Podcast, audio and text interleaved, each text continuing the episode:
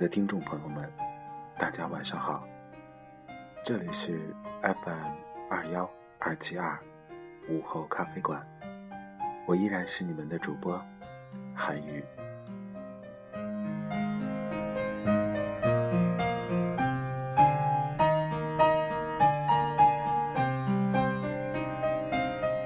在今天，韩宇继续为大家带来《柴静的看见》第七章。山西，山西，下半部分，敬请收听。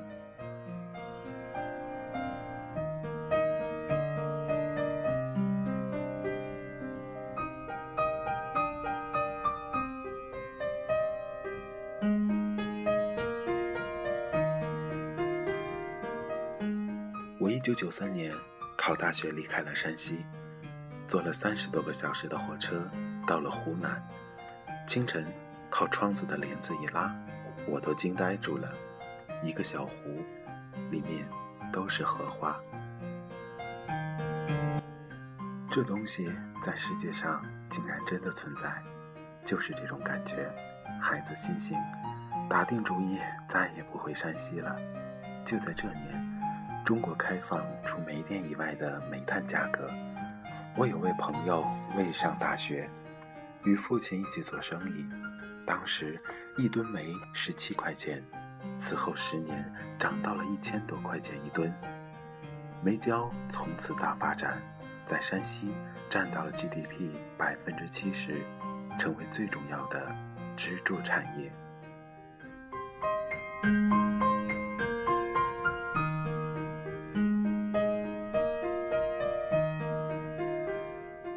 二零零三年春节，我从临汾车站打车回家。冬天大早上，能见度不到五米，满街的人都戴着白口罩，鼻孔的两个地方竟然是黑点儿。车上没有雾灯，后视镜也撞得只剩了一半。瘦精精的司机直着脖子伸到窗外，边看边开。开了一会儿，打电话叫个人来：“你来开吧，我今天没戴眼镜。”我以为是下雾，他说：“嗨，这几天天天这样。”我查了一下资料，这雾里头是二氧化硫、二氧化氮和悬浮的颗粒物。临汾是盆地，在太行山和吕梁山之间是个 S 型，出口在西南方向，十分封闭。冬季盛行西北风，污染物无法扩散，全窝在这里头了。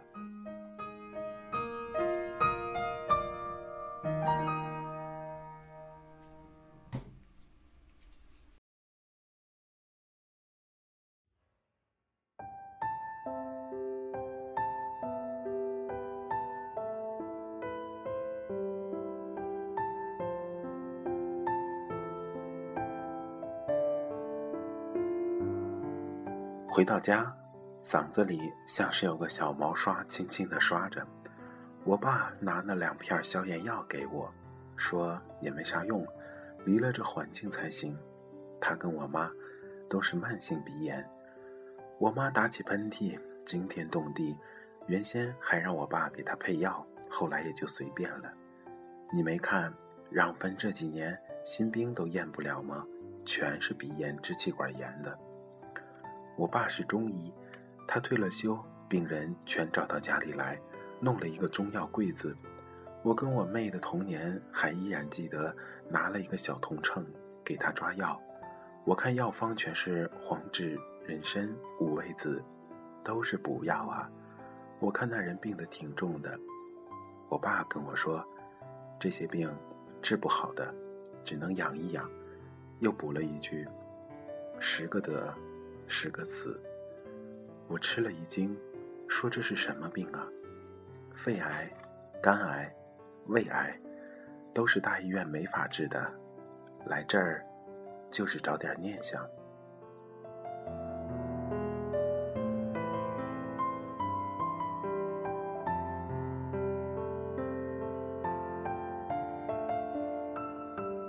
他说几个村子名。病人都集中在那里，离河很近，离厂子也很近。他问了一下，都是农民，直接抽河里的水浇地吃粮。这些年，特别多。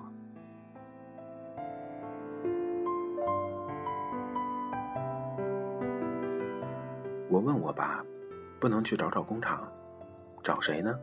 河和空气都是流的，谁也不认。”二零零六年采访孝义的市长，他白皙的四方脸，西装笔挺，不论什么问题，总能说到市里的整顿措施。我问：“这个城市付出了沉重的代价，现在回头来看的话，这个代价是不可避免的吗？”市长说：“这个代价。”是惨痛的，我问：“是不可避免的吗？”市长说：“这个代价是惨痛的。”我再问：“是不可避免的吗？”市长端起了杯子喝口水，看着我。政府对于教化始终是冷静的。我们采取措施之后，后面这股劲儿，我们给压住了。压住了，我问。压住了，还会有这么多三十个违规项目上马吗？因为当时有个投资的狂热，他们都想做事情，市场形势特别好。在这种情况下，我们态度是坚决的。如果你们态度坚决的话，那么这些违规项目就应该一个都不能上马呀。他又拿起了杯子喝口水，一言不发的坐在了那儿。我们对视着，看了很久。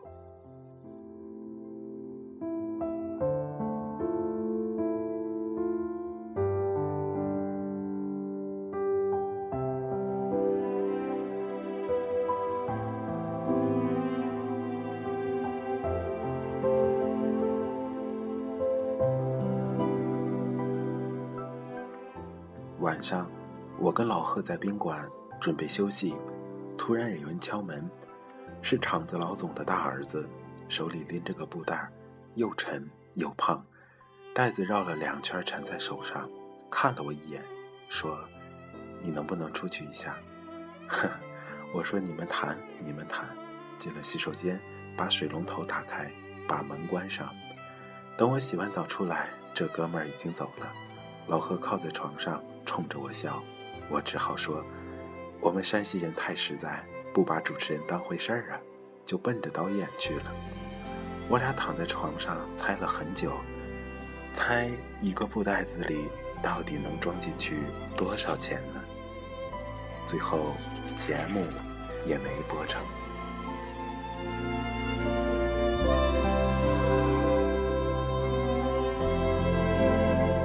无以解忧。我们几个人相约去旅行，每到一地儿，我都对老贺和老范说：“我老有强烈的童年感觉。”老贺指着那些乱世中千年的巨龙，或是落英缤纷的荷塘，笑着说：“你们山西能有这个吗？”我刚开口：“我们在旧石器时代。”他们都笑得稀烂，唉，说不下去了。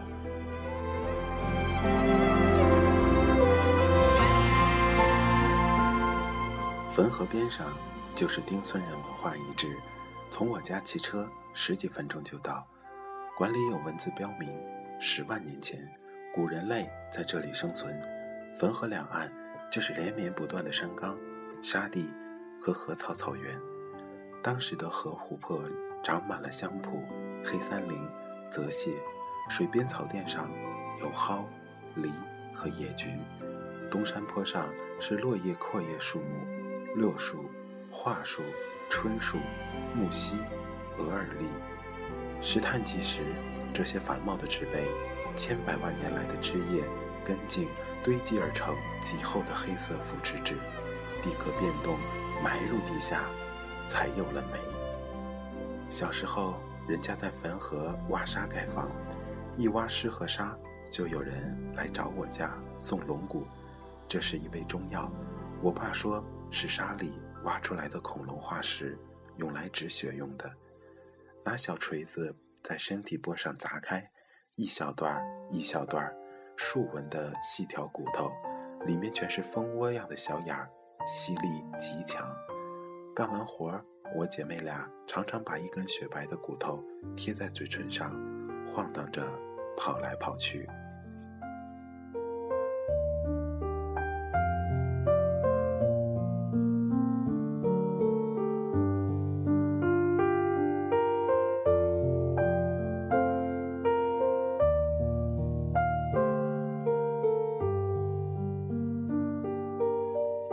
后来我调查过，龙骨不是恐龙骨头，而是大象、犀牛、三趾马的骨头化石。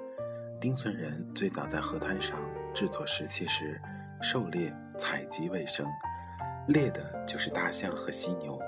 离我家石地里的陶寺遗址挖出的骨齿，腔内有数根汾河鳄的皮下骨板。四千年前，汾河里还有鳄鱼的。这里是人类先民最早的农业生产地之一，那时已经有了收禾穗的石刀。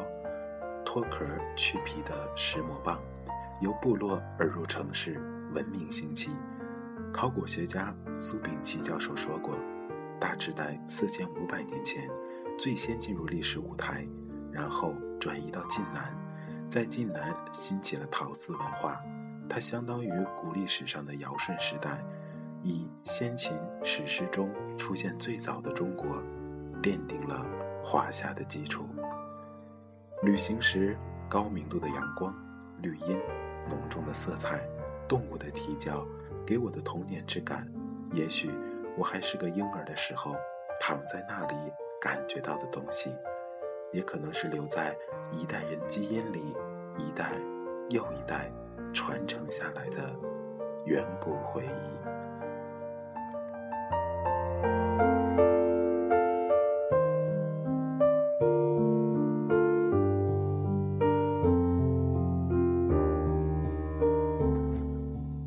时期，我们无甚可玩，土就是玩具，尤其喜欢下雨，沟渠漫溃，雨停后一片泥泞，这些泥泞被太阳晒得干了，结成板，变得极为平滑。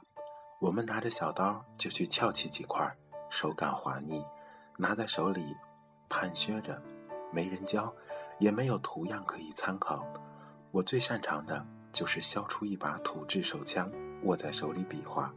我妹更小，连这个都不会，只能拿一个装万金油的圆盒子，找点稀泥巴，等干了磕出来，晒在摊上，圆圆一小粒的排起来，就算是艺术创造了。其实那时我们不懂大人的烦恼。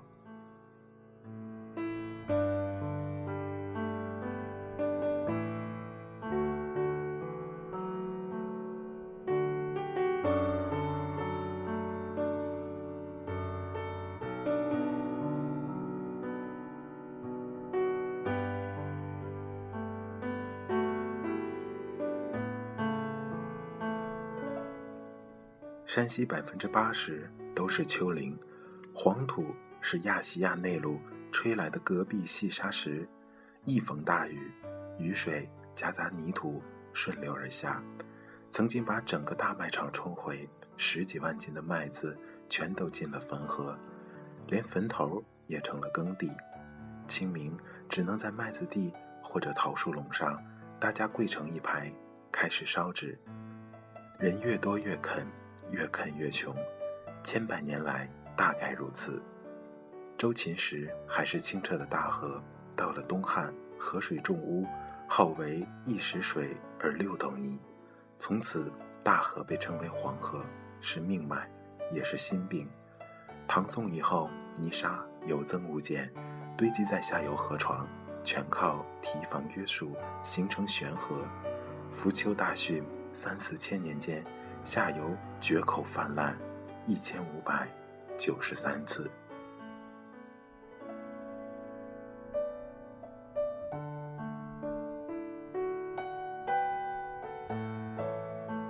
而当下大汛甚至城市了奢侈。一九四九年之后的山西成为全国的能源基地，支援东部，支援首都，占到全国外调量的百分之八十。六十年来。总采煤一百二十亿吨，可以装满火车后一列接着一列的在地球上绕三圈。老头给我们的报告里写，每开采一吨煤，平均破坏地下水量为二点四八立方米，造成全省大面积的地下水位下降，水井干枯，地面下陷，熔岩大泉流量明显减少，缺水使得七千一百一十公里的河道断流长度。达到百分之四十七。十年后再见，我做煤炭生意的那个朋友，他把矿倒给了为别人，名片换成了北京一家手机动画公司。我问为什么，他说，钱也赚够了。我再问他说，这行现在名声不好。然后他又说，那矿只能挖五十年。他笑眯眯的一笑，伸出两根手指，其实只能挖二十年。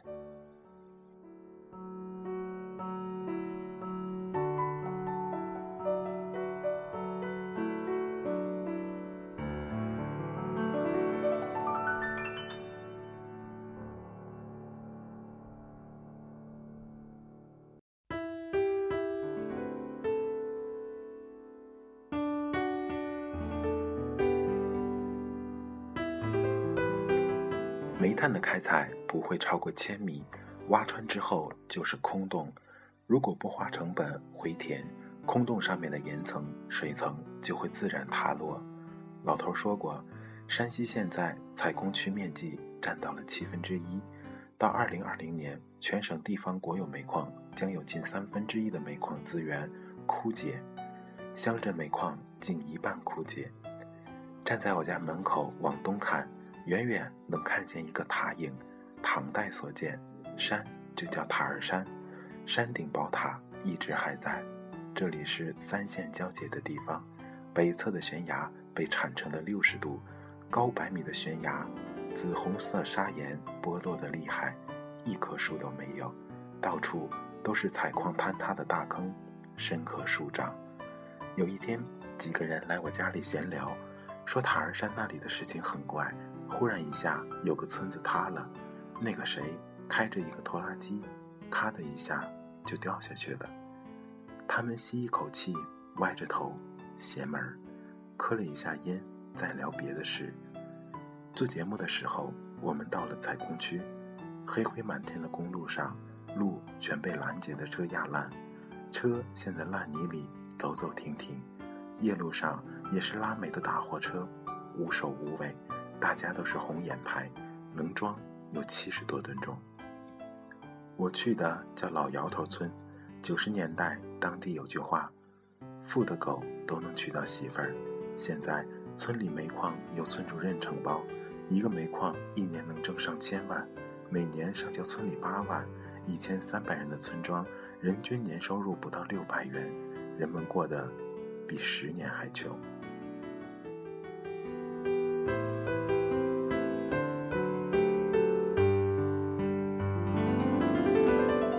村委会主任竞选，两个候选人一夜没睡。雇人骑摩托车发单子，稀薄的粉红纸，格式都一样。承诺当选的几件实事，最后一行是承诺给多少现金，这儿空着，临时用圆珠笔往上写，挨家挨户的送。刚出生的小孩也算人头。全村人一夜没睡，门大开着，听见摩托车声就高兴。摩托车经过时不带减速的。纸向门环上一插，这儿出一千，那儿一千五，两千五，三千。但第二天唱票的时候，反而两千五的那个赢了。他把现金搬出去，两百多万，装在一个大箱子里，搁在大戏台子上。一打开，底下的人眼睛都亮了。头上歪戴着个绿色雷锋帽的大爷，眉开眼笑地指着戏台对我说：“哎呀！”那还说啥？那是钱吗？是钱吗？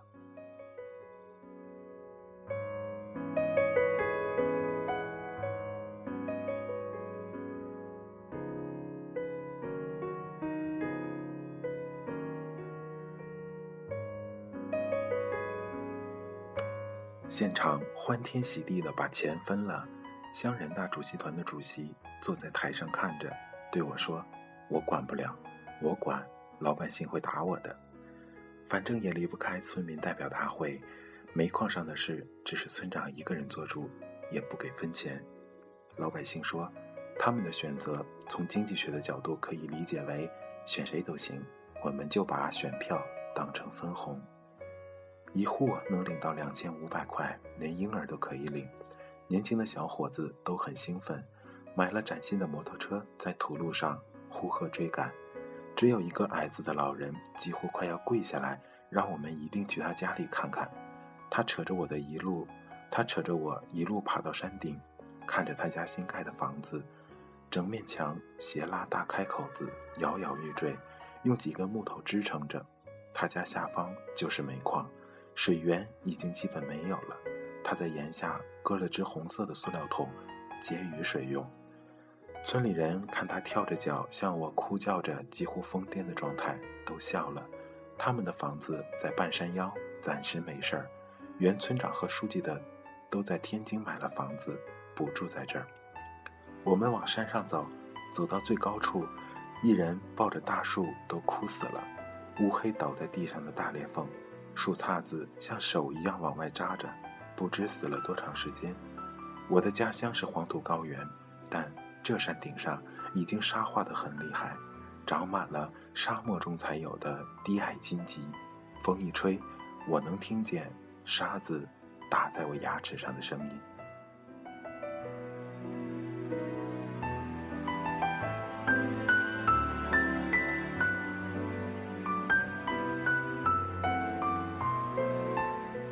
我再也不想回山西了。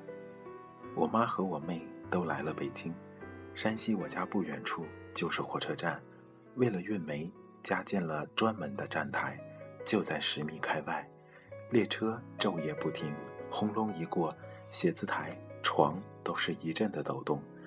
时间长了也就习惯了，但盖了没几年的楼已经出现了沉降，一角都斜了。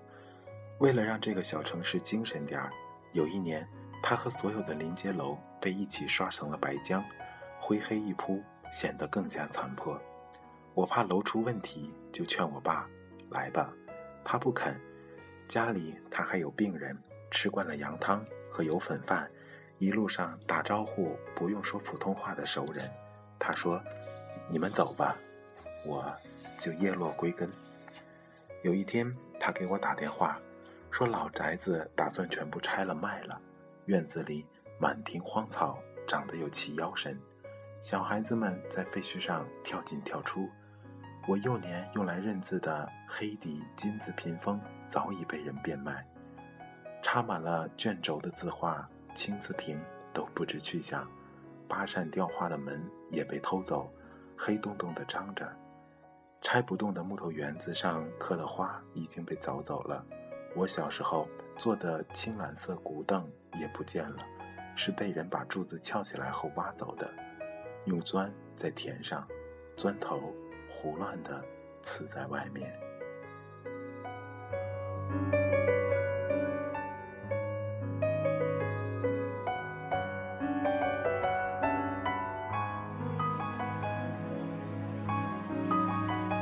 房子属于整个家族，家族也已经分崩，这是各家商议的决定，我也没有那个钱去买下来修复。二零零五年，我在云冈石窟，离大佛不到四百米的晋煤外干线一零九国道，每天一万六千辆运煤车从这里路过，大都是超载，篷布也不拉上，随风而下。几个外国游人头顶着塑料袋看石窟，大佛微笑的脸上乌黑的煤灰，吸附二氧化硫和水，长此以往，砂岩所凿的面目。就会被全部腐蚀剥落。佛犹如此。我把眼一闭，心一硬。如果现实是这样，那就这样吧。这些是没办法的事情。只有一次，我奶奶去世几年后，石榴树被砍了。我不知道怎么了，电话里冲我爸又哭又喊。长大成人后，再也没有那样过。我爸后来找了一个新地方，又种了一棵石榴。过了两年，来北京提了一个布袋子给我，里面装了几个石榴，小小的红，裂着口。我看着他们，心里却说不出的难受。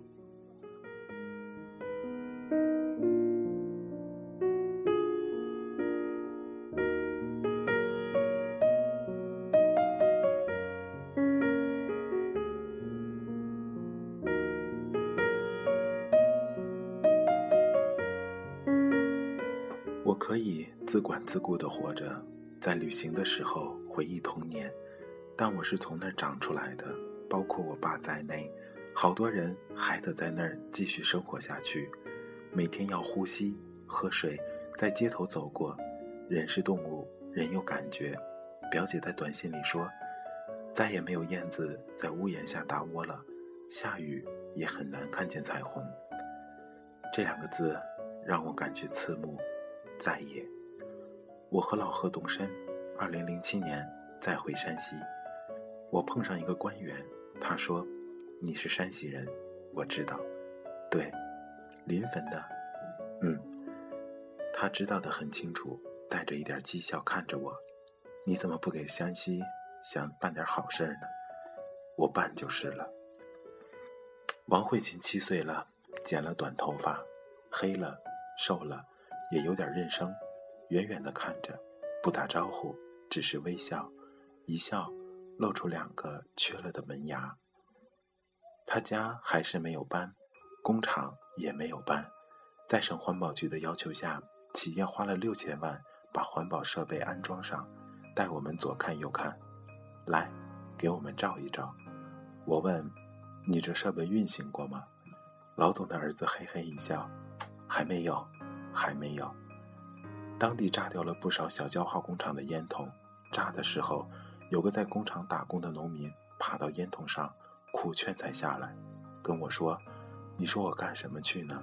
地没了，贷款也难，房子也不能抵押，但凡能干点买卖，我也不愿意这么做。谁不是早晨起来就一天天的咳嗽呢？”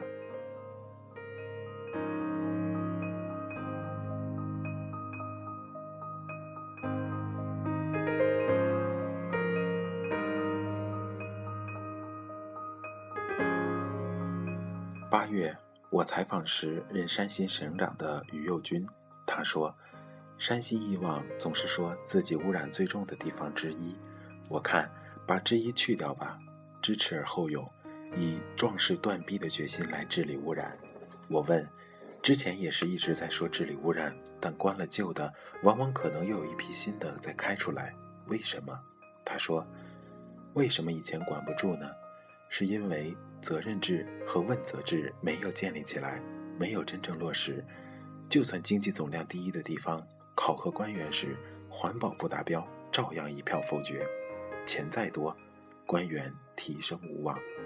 我问，也有人怀疑他会不会只是你任期的一个运动，过去了很可能恢复常态。他沉默了一下，说：“我刚才说到的，一个是责任制，一个是问责制。”只要这两条能够认真坚持的话，我想不会出现大面积的反弹。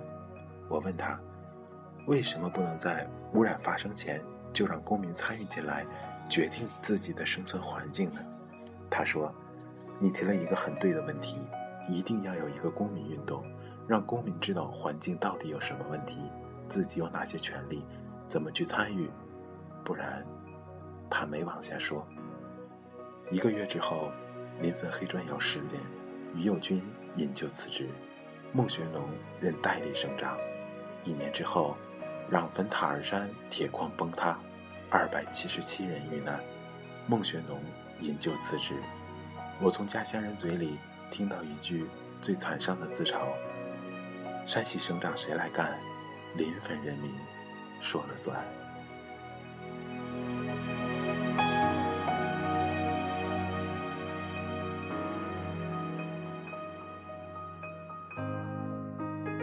分八年之内换了五届领导班子，塔儿山崩塌事件后，被判刑的官员副厅级干部四人，处级干部十三人，处以下干部十七人。当年送我小蝌蚪的男孩是国土局的一个科长，服刑一年。在临汾时，我曾去龙寺水源地拍摄，没有太多选择。临汾下面的瑶都有三个主要水源地，龙寺。土门和屯里，根据环保局2005年6月的监控，土门向供水厂联网供水的15口水井，总硬度和氨氮浓度大多严重超标。屯里的水源地由于污染过重，在2003年10月被迫停止作为市民集中饮用水源。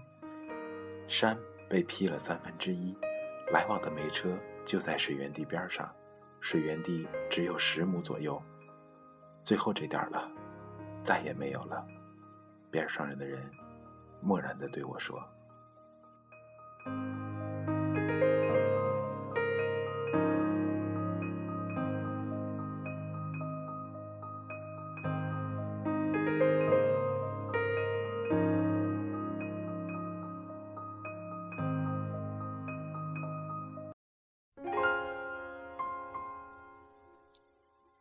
站在栏杆外面，向里看着，一瞬间，突然愣住了。我从来没有见过这样的山溪。附近村庄里的一个小胖子跟我一起，把脸挤在铁栅栏上，谁都不说话，往里看。那水，居然是透亮的。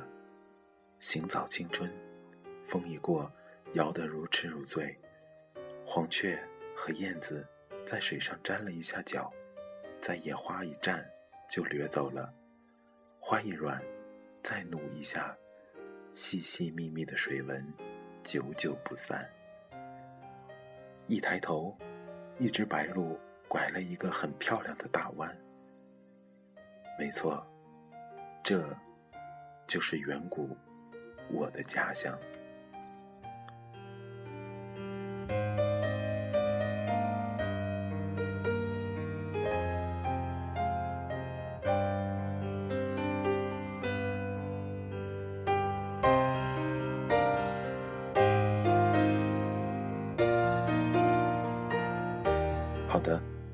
刚才为大家带来的是柴静的《看见》第七章山西，山西下半部分。看看时间，我们今天的节目也马上就要结束了。在节目的最后，韩语祝愿收听节目的你每天都能有个好心情。这里是 FM 二幺二七二午后咖啡馆，我是主播韩宇，我们明天同一时间不见不散。祝你晚安好梦。